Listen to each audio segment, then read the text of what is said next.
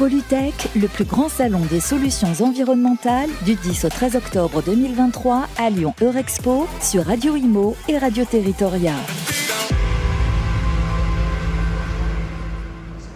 Et on se retrouve sur le plateau de Radio Imo Radio Territoria au salon Polytech, activateur de la transition énergétique, avec euh, ces dernières heures de salon.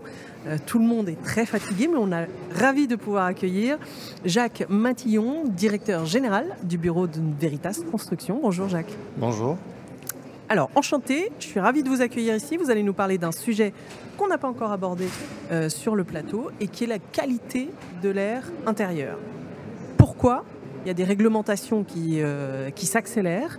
Est-ce que vous pouvez nous en dire un petit peu plus? Alors, la qualité de l'air intérieur est un enjeu euh, de santé publique. On passe beaucoup de temps dans des, dans des endroits confinés et, et, la qualité de l'air dans, dans, les endroits confinés est particulièrement dégradée et particulièrement mauvaise pour tout un tas de, de raisons qui sont liées eh ben, la présence euh, aux matériaux de construction, aux, euh, meubles euh, que nous, qui, constituent notre, notre environnement, et puis également par nous-mêmes, les humains, puisqu'on dégrade. on, ce qu'on ramène de l'extérieur. Ce qu'on peut ramener de l'extérieur ou ce qu'on peut excréter, notamment du CO2. Donc, mmh. donc voilà, donc il y, a des, y a des études de l'ANSES qui montrent que la qualité de l'air intérieur est a un impact euh, notable sur la santé et a un coût, euh, je crois que c'est 19 milliards d'euros estimés. Alors c'est toujours, des, toujours un peu perturbant, c'est ce genre de chiffres et on peut toujours s'interroger de comment ils, sont issus, mais voilà, c'est un chiffre qui, qui, est sur la table aujourd'hui et,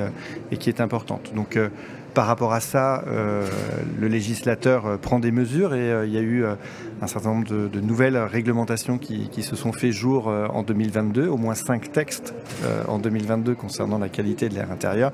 On est toujours très créatif. oui. en France. Hein, et, comment est-ce qu'on les applique Quelles sont les demandes du législateur à, direction de qui? Et ensuite, comment est-ce qu'on les applique? Alors, ces cinq textes euh, sont d'application pour certains à partir du 1er janvier de cette année 2023. Les premières cibles en fait euh, d'application sont les établissements qui reçoivent des enfants, puisque les enfants captent beaucoup plus la pollution que les adultes, et donc ces règlements sont applicables pour les établissements recevant bien sûr des, enfants, les écoles, les, les hôpitaux et ainsi de suite. Et euh, ces règlements, euh, entre autres pour les, pour les logements existants, imposent un certain nombre de choses, des mesures annuelles de CO2, euh, des autocontrôles selon un, guide établi par le CEREMA, qui, est un, qui est un très gros bouquin qui fait plus de 100 pages, 140 pages je crois à peu près. Si vous avez des insomnies, c'est un très bon, très bon moyen de, au lieu de compter les moutons. bien sûr. Je, commence, je commence. J'ai passé l'intro. Non, non, mais voilà. Donc c'est mm. un document hyper complet, euh, comme, on sait les, comme on sait les écrire, euh, et donc qui demande un autocontrôle tous les quatre ans de, de ces établissements. Et euh, après, vous avez des mesures, chaque fois que vous faites des réhabilitations substantielles dans la vie de votre bâtiment, vous aurez des mesures à faire réaliser par un, un organisme euh, qualifié comme Bureau Veritas. Et puis, euh, puis voilà, donc euh, assurer la qualité, les mesures de CO2, là aussi c'est un sujet dont on avait commencé à en reparler lors du Covid et qui aujourd'hui va devoir rentrer dans les mœurs de manière importante. Et c'est pour ça qu'aujourd'hui, euh, c'est un domaine d'expertise, en fait, euh, très de technicien, on pourrait même dire. Et, et, et, toutes les entreprises ne sont pas, euh, ne sont pas euh, on va dire, euh, n'ont pas les éléments, les compétences nécessaires pour pouvoir avancer euh, sur ces sujets-là. c'est pour ça que vous, vous proposez, vous êtes depuis des années sur, ce, sur ce domaine et expert sur ce domaine, et vous proposez de les accompagner, c'est ça? Absolument. Et de les auditer aussi, puisque vous avez la double casquette Absolument. Bureau Veritas est un tiers de confiance depuis presque 200 ans et, et nous sommes présents sur, sur ces sujets-là depuis de nombreuses années. On a des équipes importante. On est capable de faire des audits, de faire des mesures sur la qualité de l'air euh, partout en France. On a plus de 110 experts sur ce sujet-là aujourd'hui dans nos équipes. Euh, la qualité de l'air intérieur est aussi très liée à la ventilation, au renouvellement de l'air d'un espace confiné. Donc là aussi, euh, on a des équipes qui savent faire, à la fois en phase CAPEX, d'où ma présence aujourd'hui sur la partie construction. Mmh. la RE 2020, par exemple, embarque ces sujets de qualité d'air et de renouvellement d'air, parce que la performance énergétique, la qualité de vie à l'intérieur d'un logement est, très liée au renouvellement de l'air et cette capacité-là. Donc on a là aussi des experts capables d'accompagner bah, toutes, les, toutes les parties prenantes sur, sur ces sujets-là, en phase CAPEX et en phase, en phase d'exploitation des, des ouvrages. Donc là, on est bien euh, sur le logement neuf, sur les bâtiments neufs, sur la rénovation des bâtiments euh, de manière globale. Euh, un particulier, il fait comment?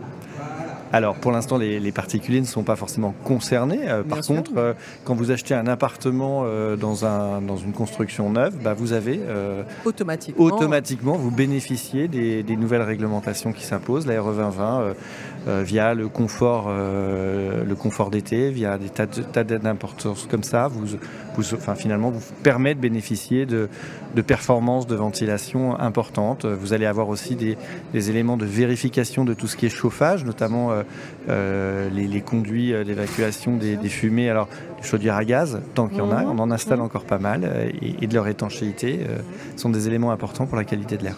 Et, quand on fait une rénovation globale euh, sur, euh, sur un appartement, euh, quand on s'engage là-dessus, est-ce qu'il y a des critères qui sont aussi ceux de la qualité de l'air?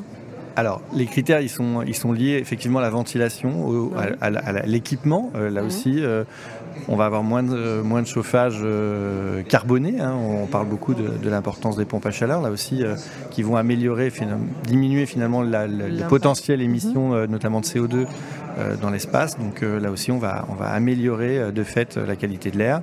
Après, là aussi, il y aura des des éléments autour des, matériaux d'isolation, ainsi de suite, et de leur capacité potentielle à, dégrader cette qualité de l'air. Mais on va aussi vers des matériaux biosourcés, ainsi de suite, qui, qui seront moins émetteurs de, euh, de polluants euh, atmosphériques. Est-ce qu'il y a des innovations majeures sur, la, sur euh, cette, ce traitement de la qualité de l'air intérieur?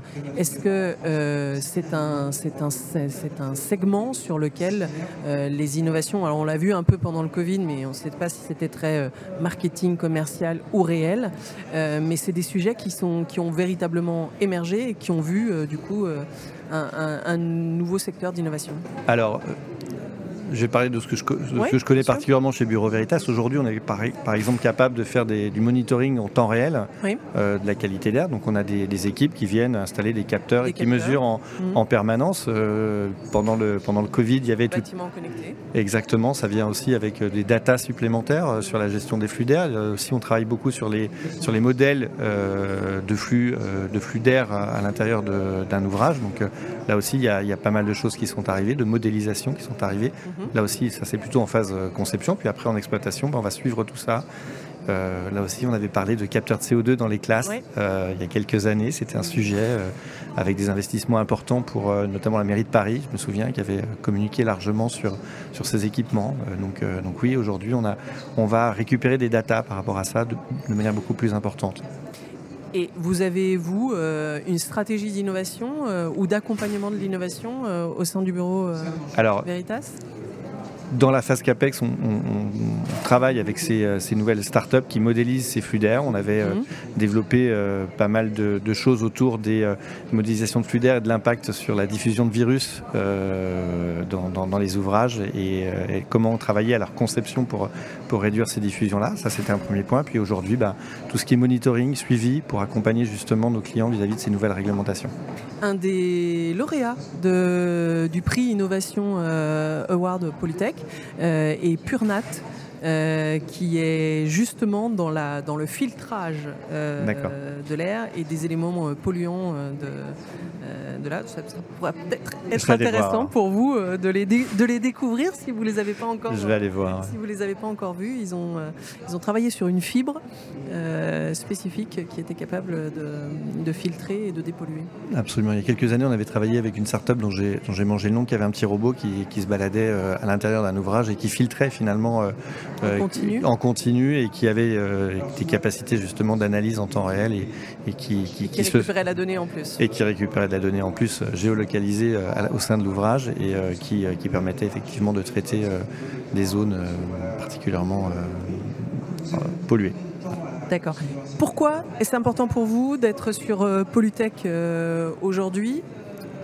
Alors, Polytech, c'est un engagement depuis de nombreuses années pour Bureau Veritas. On est une entreprise très engagé dans tout ce qui est RSE. Hein, mmh. Ça fait partie de, nos mantras. On a, on a une, un slogan qui est Business to Business to Society. Donc mmh. là aussi, Bureau Veritas est un acteur à la fois pour ses activités, mais pour accompagner ses clients sur l'amélioration de, euh, bah, de, la, de, la, qualité sociétale des, prestations, de tout. Euh, donc, euh, nous pas sommes, que des bâtiments. Pas que des bâtiments, on intervient dans tous les secteurs d'activité. Donc nous sommes un acteur important de la confiance par rapport à, à, ces engagements de, réduction, de dépollution. On, apporte systématiquement notre caution et, notre savoir-faire sur, sur ces sujets-là.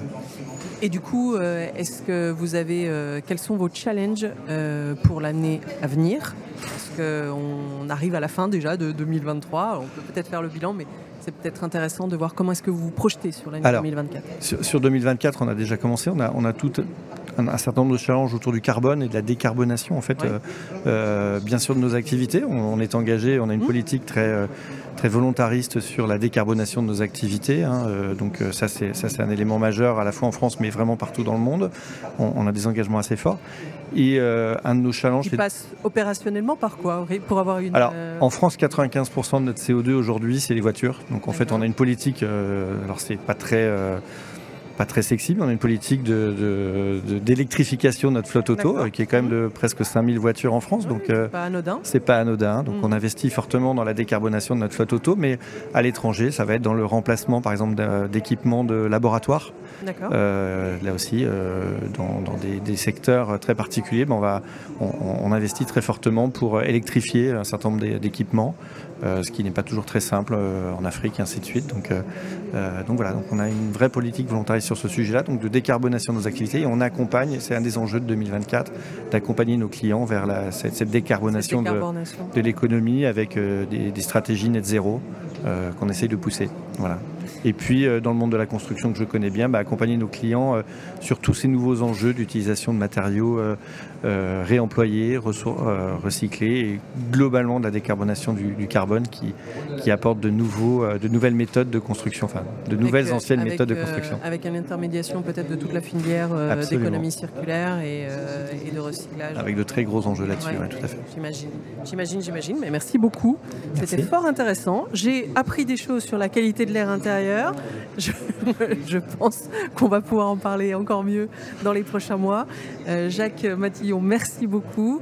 À très bientôt. Merci, bonne journée. Au revoir. Polytech, le plus grand salon des solutions environnementales du 10 au 13 octobre 2023 à Lyon Eurexpo sur Radio Imo et Radio Territoria.